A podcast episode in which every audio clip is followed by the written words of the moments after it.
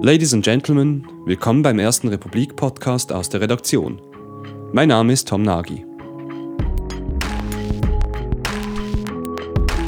In den nächsten Minuten geht es hier um die Geschichten hinter der Geschichte. Ich rede mit Journalisten, Produzenten und Fotografen über ihre Stories und darüber, wie ihre Expeditionen in die Wirklichkeit den Weg auf die Bildschirme der Leserinnen und Leser der Republik finden. Welche Idee, welcher Hinweis steht am Anfang? Welche Fragen stellen sich im Lauf der Recherche? Welche Schwierigkeiten gilt es zu meistern, bis die Story wasserdicht ist und publiziert werden kann?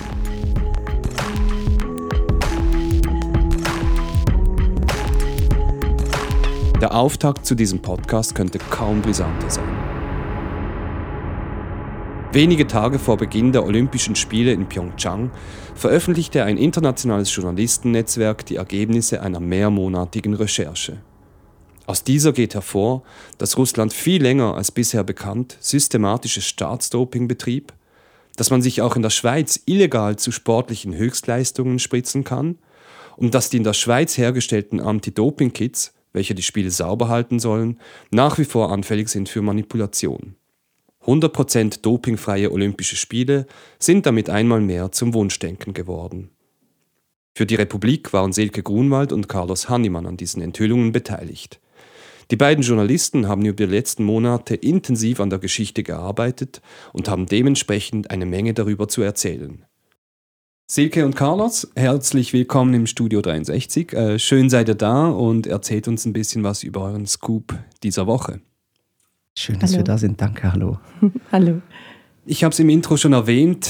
Es war eine große Geschichte, die ihr da ausgegraben habt. Könnt ihr den Zuhörerinnen und Zuhörern, die die Geschichten noch nicht gelesen haben, kurz zusammenfassen, worum es ging? Es waren ja insgesamt drei große Artikel, die ihr veröffentlicht habt.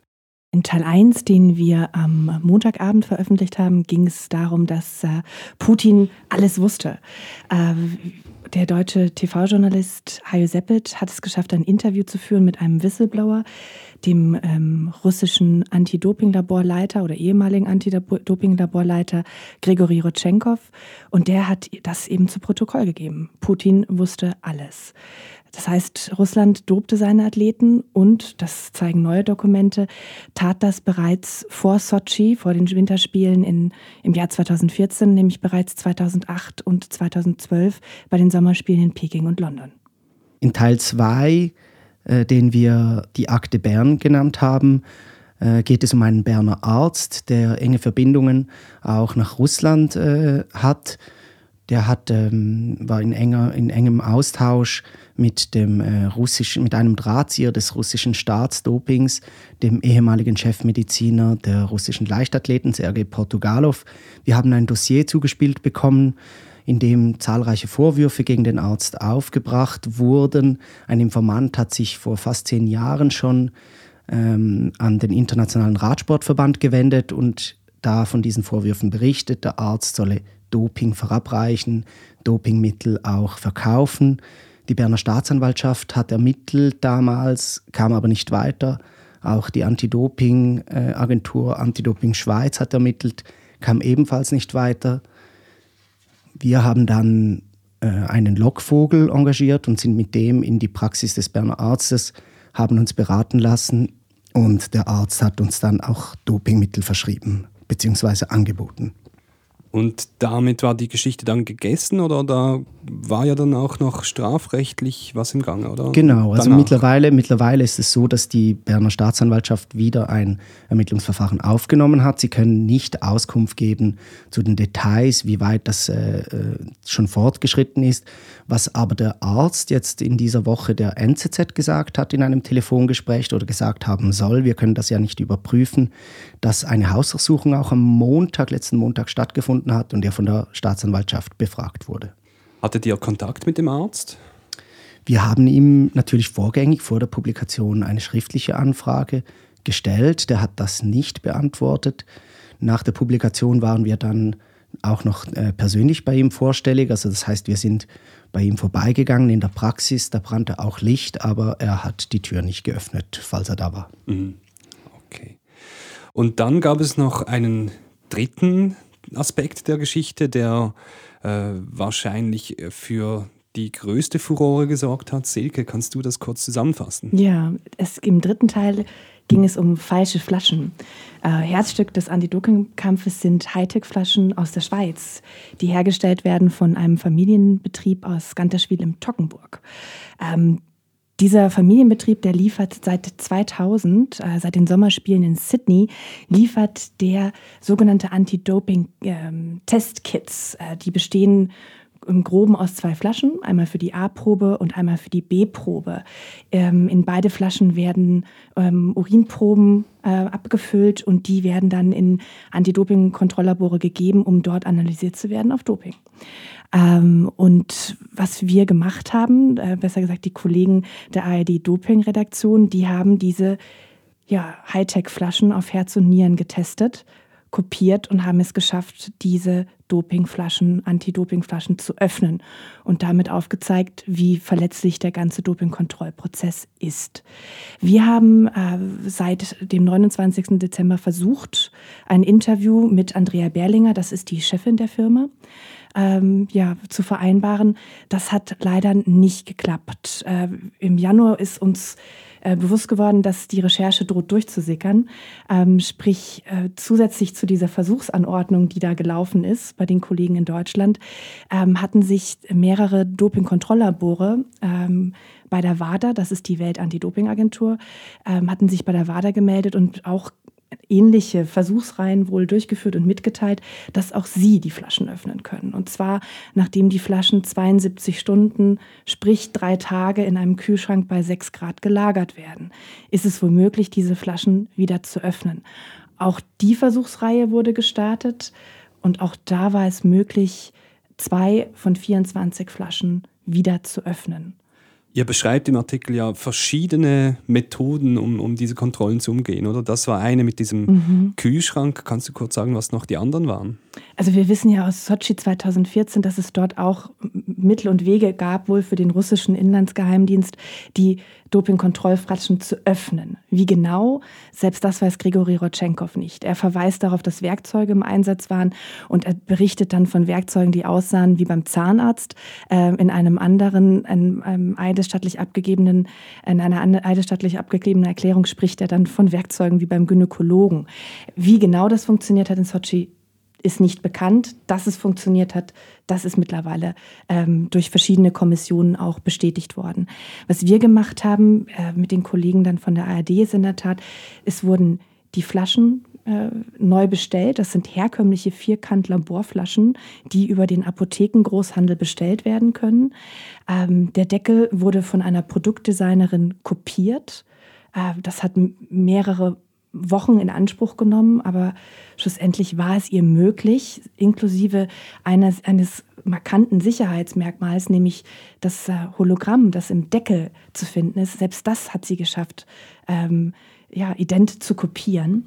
Ähm, und in einem nächsten Versuch wurde dann ein 3D-Scan nach China geschickt äh, zu einer Glashütte und angefragt, ob es denn möglich sei, in einer größeren Stückzahl solche Flaschen zu bestellen. Die Antwort kam prompt.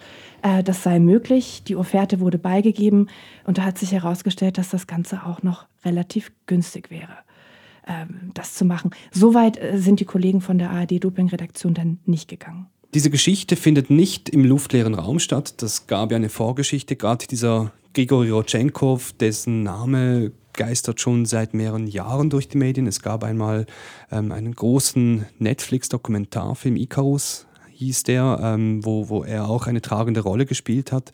Könnt ihr kurz diesen größeren Kontext skizzieren und wie, es da, wie eure Geschichte in diesen Kontext dann hineinpasst? Don't mix politics with games. Es gibt diesen Ausspruch, aber es ist natürlich Quatsch. Es ist klar, dass äh, äh Sport auch immer mit Politik zu tun hat. Und das hat man in Sochi 2014 äh, sehr schön gesehen. Das sollten ja auch die größten, besten Spiele äh, äh, überhaupt sein. Und Grigori Rodchenkov hatte ja auch das zum Auftrag, dass er eben Russland an die Spitze des Medaillenspiegels bringt und dass er dafür sorgt mit diesem staatlichen, staatlich orchestrierten Dopingprogramm, dass Russland eben dann auch erfolgreich ist. Das hat er offenbar geschafft. What then?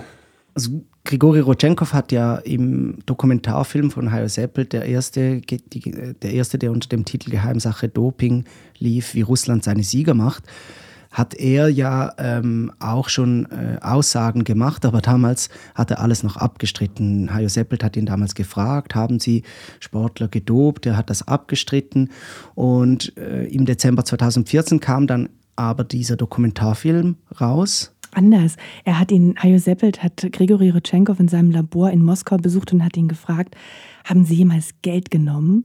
Richtig. Haben Sie jemals Geld genommen, um Athleten zu dopen? Das war eben für den Film, der im Dezember 2014 äh, veröffentlicht wurde. Im Interview, das Hayo Seppelt jetzt geführt hat, am 18. Dezember in New York City, äh, mit Grigori Rotchenkov äh, über eine Telefonleitung, hat dann Rotchenkov das auch nochmal aufgebracht und hat gesagt, er hätte die falsche Frage gestellt. Genau, das war eigentlich falsch gefragt und äh, dementsprechend auch richtig beantwortet von Grigori Rodchenkov. Genau. Als Rodchenkov dann äh, mit den Enthüllungen des damaligen Films dann immer mehr auch in, äh, zum Ziel wurde und äh, offensichtlich wurde, dass eben dieses russische Staatsdoping gelaufen war, äh, wandte er sich dann auch äh, an den anderen äh, Filmschaffenden, Brian Vogel, der diese äh, Netflix-Dokumentation Icarus machte. Und in diesem Zusammenhang floh er dann auch in die USA, weil immer klarer wurde, dass Rotchenkov hier ein Ziel ist und er flüchtete und fürchtete um sein Leben auch in Russland ging in die USA und mittlerweile ist er ja auch im Zeugenschutzprogramm des FBI. Nachdem ihr jetzt diese tiefen Einblicke in diese Welt gewonnen habt, wie ist eure Einschätzung? Gibt es überhaupt eine realistische Chance auf saubere Spiele? Nein, aber das ist eigentlich auch klar, weil äh, das, das, auch wenn man jetzt zum Beispiel diese Flaschen noch so sicher macht, äh, es gibt ja immer Mittel und Wege, wie man irgendwie betrügen kann. Das sind, äh, äh, es kann nicht ausgeschlossen werden, das wird es nie geben. Das gilt ja für alle Bereiche im Leben, dass es nie ausgeschlossen werden kann, dass es hier auch Betrug gibt. Was stand eigentlich ganz am Anfang der Geschichte? Was gab den Ausschlag, dass ihr jetzt quasi diesen Rabbit Hole heruntergegangen seid? Ich habe das erste Mal Hajo Seppelt versucht zu erreichen nach der Ausstrahlung am 3. Dezember 2014 von Geheimsache Doping, wie Russland seine Sieger macht. Ähm, ich wollte ganz einfach wissen, gibt es denn noch Schweizer Athletinnen und Athleten? Er fand die Frage offensichtlich sehr, sehr doof und total daneben, dass ich die Frage gestellt habe am Telefon. Ähm, ich habe es dann erstmal dabei belassen, ähm, habe dann aber nochmal einen Versuch gestartet im Herbst 2017, eigentlich ganz ohne Anlass. Ähm, und bin wieder an ihn äh, gelangt ähm, und er hat dann den Kontakt hergestellt zu seinem Executive Producer, das ist Ulf Ulrich, auch ein Sportreporter-Veteran.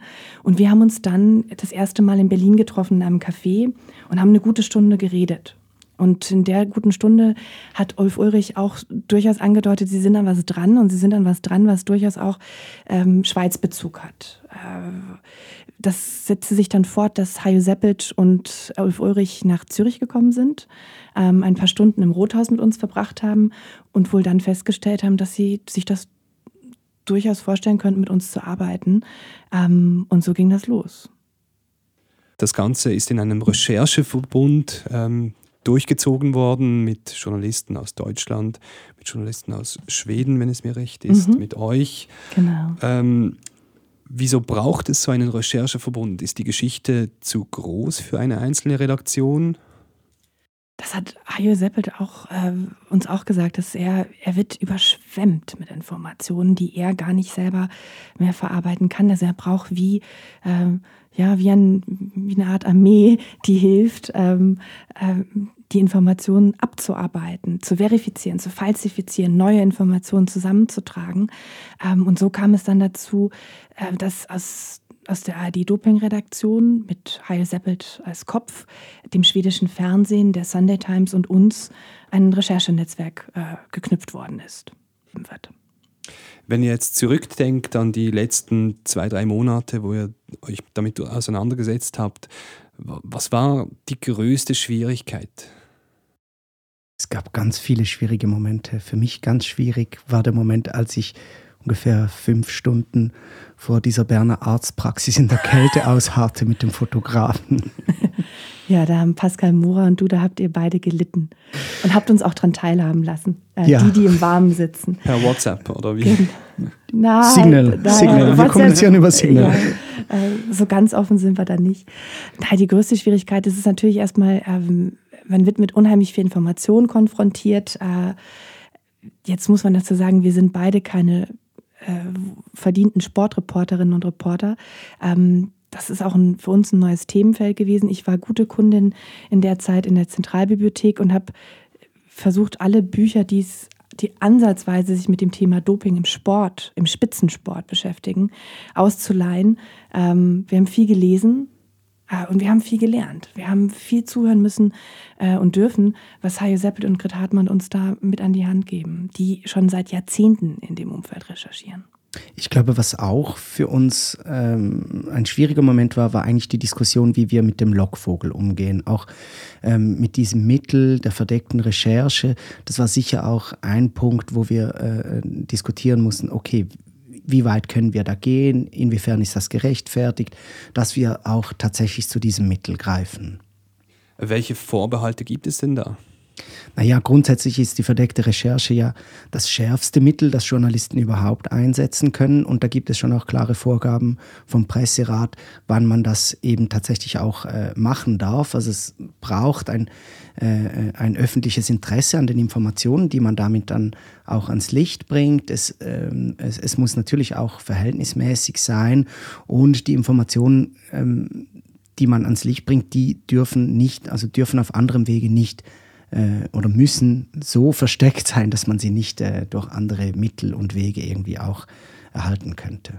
Und man muss auch erstmal einen Lockvogel finden überhaupt, oder? Das, äh, wie, wie, wie seid ihr da vorgegangen?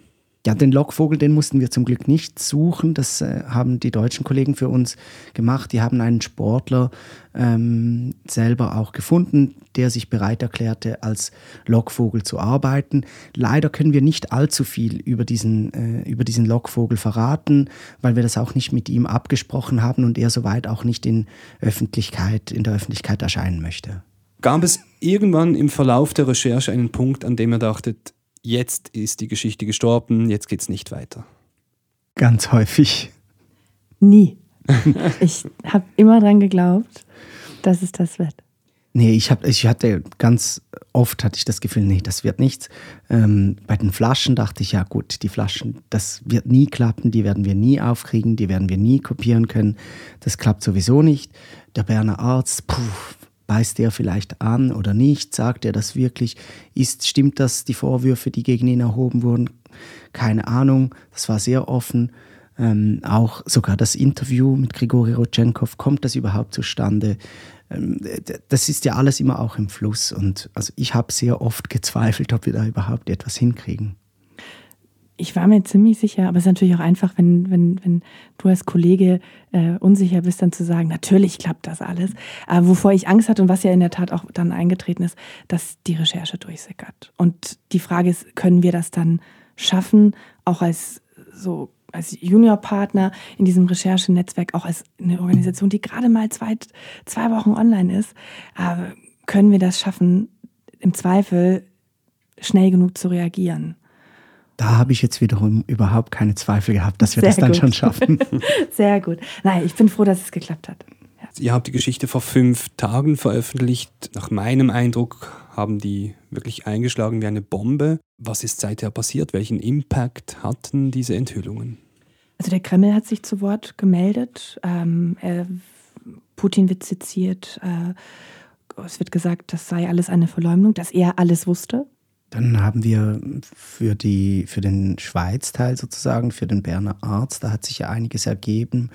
Ähm, die Berner Staatsanwaltschaft, das haben wir vorhin ja schon besprochen, die Berner Staatsanwaltschaft hat ein Ermittlungsverfahren aufgenommen, untersucht, sagt aber im Moment noch nicht mehr.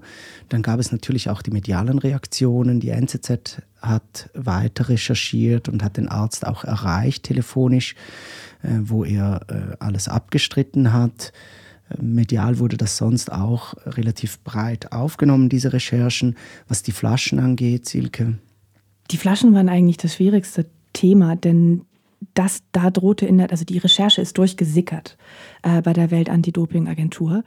Ähm, die WADA hat am Sonntag eine Presse, hatte am Sonntag eine Pressemitteilung rausgegeben und das war für uns das Signal, die Recherche abzuschließen und die Publikation vorzubereiten, eine Woche vor geplantem Publikationsdatum. Das heißt, wir haben uns an dem Sonntag um 8 Uhr im Rothaus getroffen, wir haben die Nacht durchgearbeitet. Ich bin am nächsten Morgen auf die erste Maschine nach Potsdam ähm, und habe dort den Tag über die Kollegen und Kolleginnen der ARD-Doping-Redaktion begleiten dürfen, um am Abend wieder in Zürich zu sein, damit wir es schaffen, die drei Teile, die ursprünglich über eine ganze Woche, wir wollten eine Sportwoche machen bei der Republik, ähm, damit alle drei Teile ähm, ab 22.45 Uhr, ab, dem, ähm, ab der Sendung in der ARD, dass die dann auch bei, bei uns auf der Webseite steht. Die Dokumentation hätte ja auch eigentlich in, im Wochentakt ausgestrahlt werden sollen. Das ist richtig. Und das war auch derselbe die Kollegen, Grund. Das ist, die Kollegen haben in den Tagen keinen Schlaf bekommen. Und die sahen auch so aus, dass ich da am Montagmorgen, ich hatte zumindest ein, eine Stunde mal die Augen zugemacht zu Hause, bevor ich dann in, auf den Flieger gegangen bin. Die haben, die waren noch nicht mal zu Hause zum Teil. Die sind, die sind bis abends waren die unterwegs. Also, also eine große Dramatik im Schlussspurt, wenn man so will. Ja. Das kann man so sagen. Ja. Ja. Was ging in euch vor im Moment der Publikation? Erleichterung. Da, da, da war ich müde. Dann. Naja, ich meine, das waren natürlich äh, die letzten 24, 48 Stunden vor Publikation, die waren wirklich ziemlich nervenaufreibend.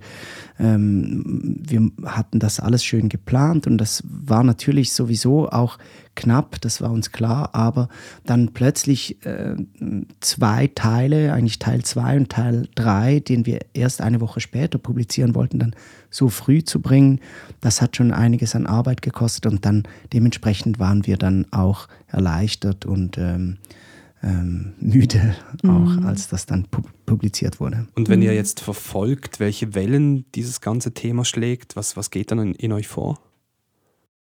Ich bin immer noch überrascht, äh, was, also das betrifft vor allem die Flaschen.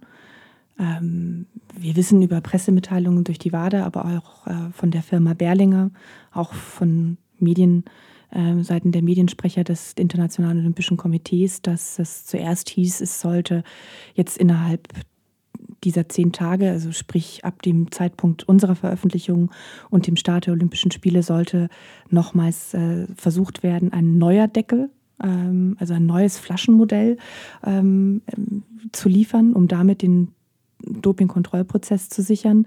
Jetzt heißt es seit heute Morgen, man besinnt sich darauf, dass, äh, dass das vielleicht nicht möglich ist, aber man würde jetzt die Flaschen nutzen, die bereits in Sochi 2014 zum Einsatz gekommen sind. Das, ja, das wirft Fragen auf. Ja, ich glaube, das ist jetzt schon eine ziemliche Hektik da ausgebrochen. Ähm, wir haben ja auch noch ein Interview mit äh, Matthias Kamper von Anti-Doping Schweiz geführt. Und da hat man schon auch gemerkt, während des Gesprächs, das sind jetzt eigentlich, also da, da sind alle am Rotieren, da, da passiert gerade wahnsinnig viel, die letzten Tage jetzt auch vor den Olympischen Winterspielen. Und wir, folgen, wir verfolgen das alles gespannt, auch was die Entwicklungen in Bern angeht, wie und was sich da weiterentwickelt. Ähm, von der Staatsanwaltschaft gibt es im Moment noch nichts Neues, aber wir werden das natürlich verfolgen und hoffen, dass wir dann auch zu gegebener Zeit weiter berichten können, was hier ähm, sich weiterentwickelt.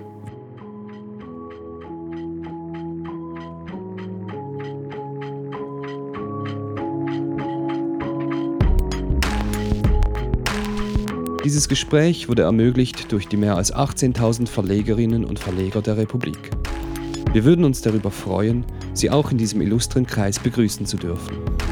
Alle Informationen dazu finden Sie unter www.republik.ch. Und sollten Sie Rückmeldungen zu diesem Podcast haben, freuen wir uns über eine Mail mit Lob, Tadel und allem dazwischen an kontakt.republik.ch. Als Produzent dieser Show wirkte Marco Dinardo am Mikrofon waren Silke Grunwald, Carlos Hannemann und Tom Nagy. Bis zum nächsten Mal.